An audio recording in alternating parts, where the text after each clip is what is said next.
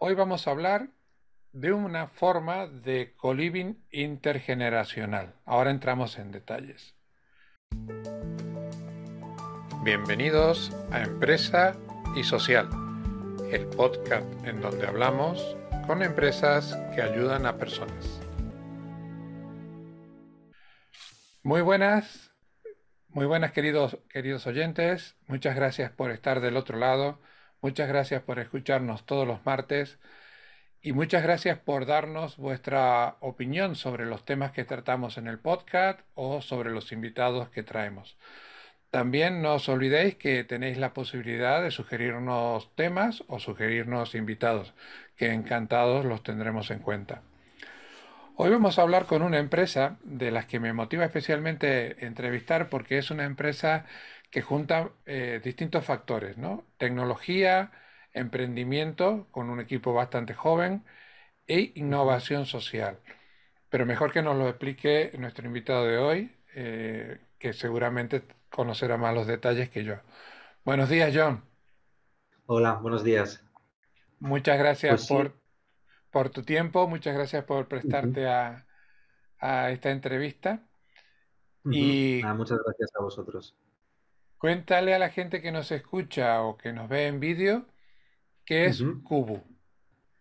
Pues sí, mira, Cubu es un, es un programa de, convivencia intergeneracional donde gracias a una, a una plataforma conectamos a, personas mayores que, viven solas con, jóvenes para que vivan juntos, como, como si fueran compañeros de piso, compañeros de piso normales.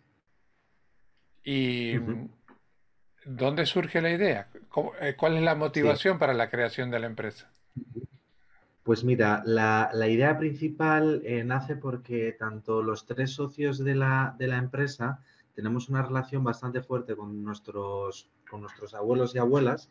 Entonces queríamos como devolverles todo ese favor por todo lo que nos han luchado por nosotros y empezamos a investigar a ver cómo podíamos mejorar la calidad de vida de las personas mayores. Entonces, eh, nos dimos cuenta que la soledad no deseada era un factor bastante determinante en la vida de, muchas personas mayores y pues empezamos a investigar un poco sobre el tema y pues nos encontramos con que pues eso, había muchísimas personas mayores que vivían solas en sus casas y luego por otra parte nos encontramos con la realidad de, nosotros los jóvenes que, muchas veces no tenemos muchas oportunidades para o bien emanciparnos o irnos a otras ciudades a, a estudiar. Entonces nosotros pensamos, jo, cómo es personas que están viviendo solas en su casa con dos o tres habitaciones libres y cómo hay jóvenes que no tienen esa oportunidad de, poder emanciparse. Entonces nosotros lo que hicimos fue conectar las dos problemáticas para ofrecer una, solución a esas dos problemas. Eh, como idea me parece fantástica, pero eh, esto, analizándolo desde fuera, eh, siendo hijo de personas muy mayores y por otro lado padre de, estudiantes universitarios que, muchas veces les cuesta encontrar un lugar adecuado donde vivir, eh, ¿cómo se hace esa compatibilidad, ese match entre eh, lo que la personalidad o, la que, o lo que quiere la persona mayor y lo que busca el joven? Bueno, en primer lugar hay que aclarar que no todo el mundo es apto para este tipo de programas, tanto por personas mayores como por, personas jóvenes. Hay personas mayores pues que igual prefieren estar, prefieren vivir solas porque ya se amoldan bien y, no compartir la casa, o incluso jóvenes que prefieren estar compartiendo piso con gente de pues edad cercana a la suya o similar. Entonces, bueno, partiendo eh, en la base que las de que todas las personas que entran en este tipo de programas lo entienden y quieren compartir la, la, vivienda con otro tipo de, con, otra con otras generaciones, lo que hacemos es un, matching en función de la compatibilidad. Al fin y al cabo, no todo el mundo somos aptos para convivir con, otras personas. Entonces, en función de gustos, horarios y, detalles, pues los, los, conectamos. Imagínate una persona que, una persona mayor que puede que tenga el sueño un poco ligero, pues no la podríamos conectar con una persona mayor, o sea, con una persona joven, pues que o bien que estudie o eh, de noche o tenga turnos de, noche de trabajo. Entonces, pues bueno, un poco en función de las, de las características de, cada uno, tenemos un test de compatibilidad y en, función de ese test, pues bueno, conectamos a personas que son más o, menos compatibles. ¿Y cómo es el proceso? Primero se capta a la persona mayor y luego se busca a los jóvenes compatibles o tenéis una base de datos de jóvenes y les vais buscando alojamiento. Sí. O sea, tenemos, tenemos una base de datos de entre personas mayores y personas jóvenes y en sí, gracias a la plataforma, lo que hacen es conectarse, conectarse entre, entre sí. Pero básicamente lo que hacemos es la persona mayor se da de alta, la persona mayor eh, inquilina se da, la persona joven se da de alta también.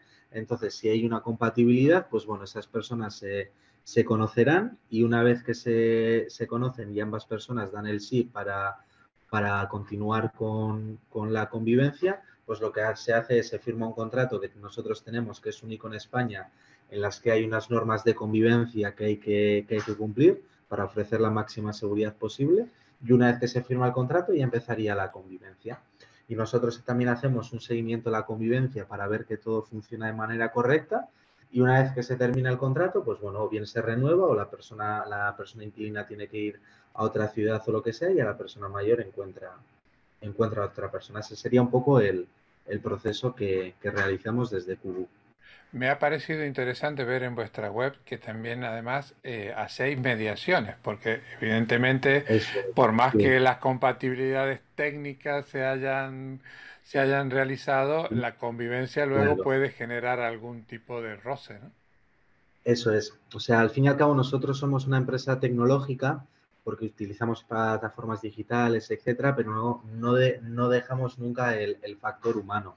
Y sabemos que, pues gracias a unos algoritmos hay gente que, uno pues puede convivir eh, perfectamente, pero que hay otras convivencias que, pues bueno, por diversas razones, pues puede que no vayan de la mejor manera posible. Entonces, pues bueno, nosotros entramos ahí porque al fin y al cabo también nos sentimos responsables de, de haber creado ese match y si no y si no funciona bien, pues bueno, le tenemos que poner solución de alguna manera o u de otra. Y por eso hacemos ese seguimiento y si hay algún problema, pues bueno, eh, nosotros intentaríamos primero ver si se puede solucionar y se puede eh, seguir con la convivencia y si no pasa, pues bueno, no pasa absolutamente nada, se rompería la convivencia y, y pues buscaríamos otro tipo de personas. ¿Los contratos qué duración tienen?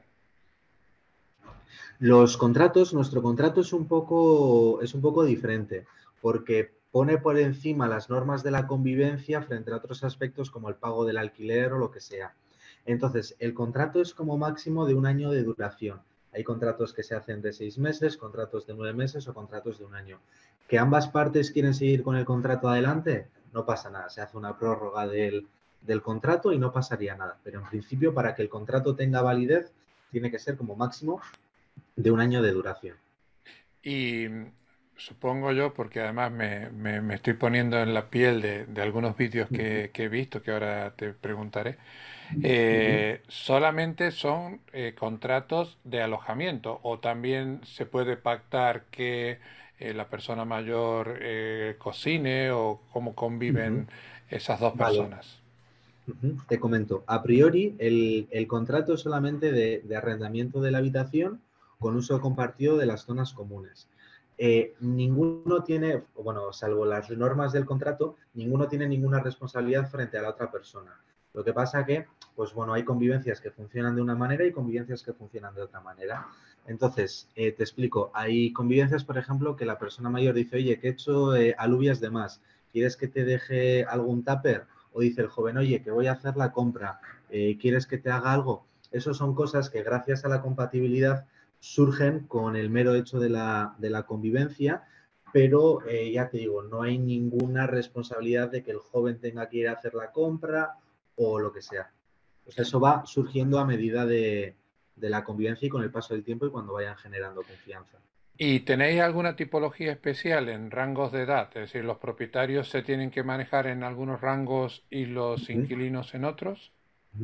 No tenemos, no tenemos ningún rango porque nosotros de edad, porque nosotros la intergeneracionalidad, aparte de lo, más conocido que es, que es el tema de edad, también creemos que es de, por temas de, conocimientos. Pero sí que es cierto que para que te hagas una idea, eh, las, las, personas que propietarias de las viviendas tienen una edad media en torno a los 65 años y, luego las personas eh, jóvenes tienen una media edad entre lo, en torno a los 25 años. o sea, diferenciamos dos tipos de usuarios. Las personas jóvenes, eh, pues son generalmente estudiantes de máster o doctorados, etcétera, pues eso, que rondan los 24 25. Y luego también tenemos un perfil de, joven profesional que ya ronda más un poco los, los 30 años, que pues eso, no se mueve, o sea, es la que se emancipa. Y como comentaba anteriormente, son las personas mayores, pues 65 años, aunque también tenemos alguna, algún caso de eso, de persona mayor de, de 80, 90 años. O sea, tenemos ese tipo de, de, usuarios, vaya. ¿Y como empresa cuánto tiempo lleváis? En sí, la empresa justo ahora en, en abril, en, en, unos pocos, en unos pocos días, hacemos tres años desde que montamos la, la empresa pero el proyecto originó hace ya eh, cinco años que le llevamos dando vueltas, pero en serio nos pusimos hace tres años.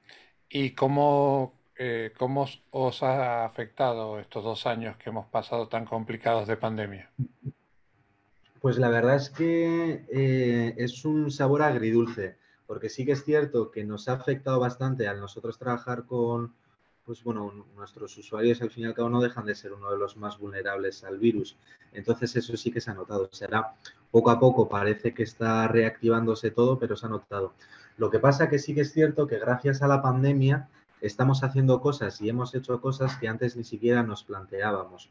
Con lo cual que, por una parte, no nos ha beneficiado mucho, pero yo sinceramente creo que ahora hemos lanzado proyectos que si no hubiese sido gracias a tener que diversificar en la época de pandemia y sacar cosas nuevas, porque nos vimos obligados a tener que sacar cosas nuevas para poder mantener la, empresa a flote, pues ahora mismo no lo estaríamos haciendo. Con lo cual, ¿qué es eso? Sensación agridulce, más dulce que agria, porque creo que nos ha aportado más cosas eh, positivas que negativas, pero a nivel negocio inicial de lo de la convivencia intergeneracional sí que, sí que nos ha afectado un poquito. Eh, bueno, eh, me lo, es que me lo has puesto a huevo, como decimos en Andalucía. Eh, no sé si me puedes contar cuáles son esas cosas nuevas. Sí, pues mira, durante la, durante la pandemia, al fin y al cabo nosotros pues, nos sentíamos un poco en la obligación de, ayudar a todas esas personas mayores que estaban viviendo solas y que iban a tener que, que estar aisladas. Entonces sacamos una aplicación que se llamaba Covida, ¿vale? Entonces, en esa aplicación lo que nosotros hacíamos era conectábamos personas mayores con voluntarias para que los voluntarios pues fueran a hacer la compra, fueran a la farmacia, incluso que pudieran sacar a pasear eh, pues, las mascotas como los perros, etcétera. Y aparte, junto con, gracias al, teléfono de la esperanza, pues bueno, había, las personas mayores tenían la opción de, poder llamar y conversar con, la, con, alguna, con alguna persona voluntaria. Entonces, pues bueno, gracias a eso se han ido derivando en, otros servicios que, que, tenemos ahora y en otros, y en otros proyectos que, bueno, que todavía se le están dando forma, pero, pero bueno, que, que este 2022 viene con, viene con cositas interesantes. Eso, eso se nota, además se nota y me gusta mucho con la pasión que lo, que lo comunicas. Vuestra zona de actuación natural, porque comenzaste ahí en el País Vasco, es eh, evidentemente el País Vasco. Eh, ¿Ya tenéis otras zonas más eh, por fuera del País Vasco? Sí, eso es. Al fin y al cabo nosotros, eh, pues siendo de aquí, empezamos aquí. Lo que pasa que, pues bueno, al fin y al cabo, al ser una empresa tecnológica, lo que te permite es tener aquí las oficinas centrales, pero poder trabajar en otros sitios de, España. Entonces nosotros también estamos trabajando en Madrid, que, bueno, abrimos ya hace tiempo en Madrid, y también tenemos convivencias en, Barcelona, que justo a, a finales de 2021 nos aventuramos a entrar en Barcelona. Y ya te digo, al ser una empresa tecnológica, pues tampoco es que nos requiera unos gastos extra muy grandes, con lo cual que, bueno, vamos probando pocas zonas haciendo pruebas para ver si, si funcionan bien pues para seguir y si no pues para probar otras áreas. Pero el momento País Vasco, Madrid y, Barcelona. Y al ser una empresa tecnológica, eh, naciste ahí como una startup, eh, ¿recibiste algún tipo de incentivo o ayuda de, alguna de las administraciones?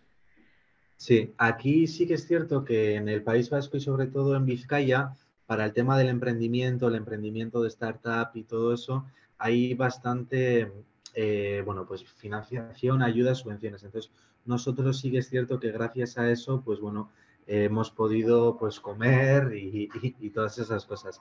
Luego aparte también gracias a, Open Value Foundation conseguimos un, microcrédito con, bueno, con muy buenas, muy buenas condiciones que también nos ha permitido eh, pues seguir adelante. Luego llegó un momento en el que sí que es cierto que estábamos buscando inversión, pero estábamos en una época tan, tan inicial de, para conseguir inversión privada que preferimos seguir, a, seguir sobreviviendo a, pulmón y bueno, de momento el tema de la inversión privada lo tenemos un poco aparcado. Pero sí que es cierto que, bueno, que gracias a las instituciones públicas de aquí eh, estamos donde estamos, sobre todo gracias a la Diputación de Vizcaya, que, nos ha apoyado mucho y ha confiado en este proyecto y, pues bueno, si no, si no fuera por ellos, seguramente no estaríamos aquí. ¿Y cómo está compuesta la empresa eh, desde el punto de vista organizativo? Te pregunto esto por, porque lo que hablábamos, creo que antes de empezar a grabar, la intención de este podcast es que os conozcan y que muchas veces os puedan consultar cosas o, tener como referencia. Eh, desde el punto de vista organizativo, ¿la empresa cómo se constituye? Pues mira, la empresa es una, una SL y somos eh, tres socias fundadoras. O sea, estoy, estoy yo, que soy como un poco el, el CMO y encargado en el tema de marketing, ventas, etcétera. Luego tenemos a, mi, a nuestra compañera Aise, que ella se encarga un poco del tema de la medición de impacto, las operaciones, el producto y demás. Y luego tenemos a, nuestro otro compañero, que es Eduardo Fierro, que bueno, que este sería el CEO de la empresa y pues bueno, pues todas las actividades que, tiene un CEO que no son pocas. Y luego aparte sí que es cierto que ninguno de los tres socios somos, somos tecnológicos, digamos, no somos programadores ni nada por el estilo y trabajamos eh, mano a mano con unos programadores de, de Squared Labs, eh, que, son, que son ellos, que son unas auténticas máquinas. gracias a ellos estamos, estamos donde estamos. Y, pues bueno, antes eran unos agentes externos, pero ahora eh, la intención es, poco a poco estamos hablando a ver cómo lo podemos materializar, pero meterlos en el, en el apartado de, o sea, como socios de, de la empresa. Eso me parece muy interesante porque está ya que más que comprobado que las empresas tecnológicas cuando empiezan a crecer y no tienen el departamento de desarrollo dentro, se puede generar algún tipo de conflicto. Eh, ¿Se te viene a la cabeza algún ejemplo de convivencia que, de los bonitos que, nos quieras contar? Sí. la verdad es que tenemos, tenemos muchos. Eh, eh, sí que es cierto nos cuesta a veces grabar testimonios para, para, para publicarlos, pero bueno, en, Petit Comité las personas sí, nos cuentan.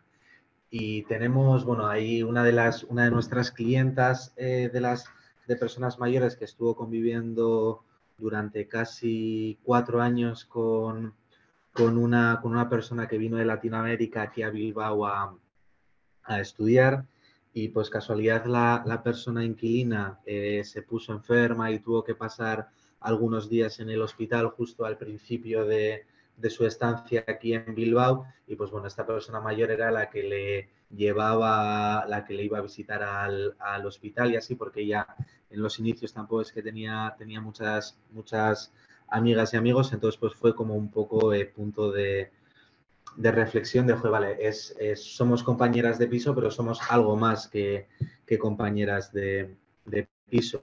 Luego tenemos incluso casos donde eh, los propios inquilinos están en, cenas o comidas de familia o, celebrando las, las, navidades, con lo cual que ves que, sí que se crea con el tiempo un vínculo más allá que, simples compañeros de, piso.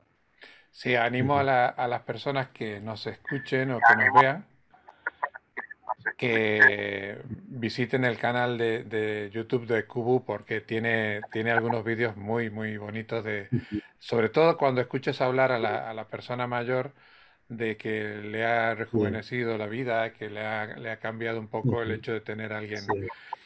Eh, os felicito por la idea, os felicito por el, por el emprendimiento, porque eh, hacéis una labor social muy, muy bonita, muy interesante y además teniendo en cuenta que tiene una base tecnológica, entonces que juntamos, eh, juntamos dos cosas que son absolutamente necesarias. Eh, también os animo que, y aquí barro un poco para casa, que en el futuro incorporéis a un senior al equipo que os podrá dar algún punto de vista bastante interesante.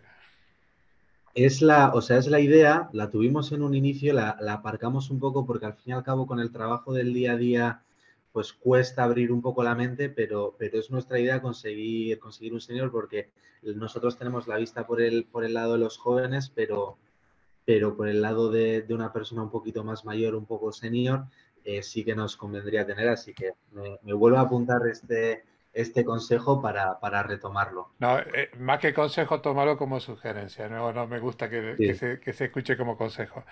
Eh, John, eh, ha sido un placer hablar contigo, ha sido un placer conocer cómo, cómo es Cubo por dentro. Pero antes de despedirnos, uh -huh. eh, cuéntale a la gente que nos escucha eh, cómo se pueden poner en contacto con vosotros, cómo os pueden conocer un poquito más. Vale, perfecto. Pues bueno, eh, a nosotros nos pueden contactar tanto por, por LinkedIn con los con pues a mí, Jonander Fernández o, o Aise Trueba o, Eduardo, poniendo Cubo ya aparece, por correo electrónico, que mi correo electrónico es jonander.cubu.eu y luego a través de la, de la página web que es cubu, también con v.eu. Entonces, pues bueno, a veces con el día a día nos cuesta con, contestar los, los, correos electrónicos, pero bueno, tarde o temprano los, los contestaremos y estaremos encantados de hacerlo. Te reitero el, el, agradecimiento por la entrevista y las felicitaciones por el proyecto, porque desde que os conocí eh, me pareció un proyecto sumamente interesante, extrapolable, y sinceramente espero que en el futuro os transforméis en el Airbnb intergeneracional, porque tenéis todo, todo para ello. Muchas gracias también por tu tiempo y para por invitarnos a este, a este podcast y por explicar los, lo, que, lo que hacemos. Nos veremos en un próximo episodio, con seguridad. Gracias. Perfecto. Un saludo. Adiós. Espero que los contenidos de este episodio hayan sido de tu interés. Te damos las gracias por habernos escuchado. Te invitamos a que lo compartas en tus redes sociales y que nos des la máxima valoración en la plataforma de podcasting que nos hayas escuchado.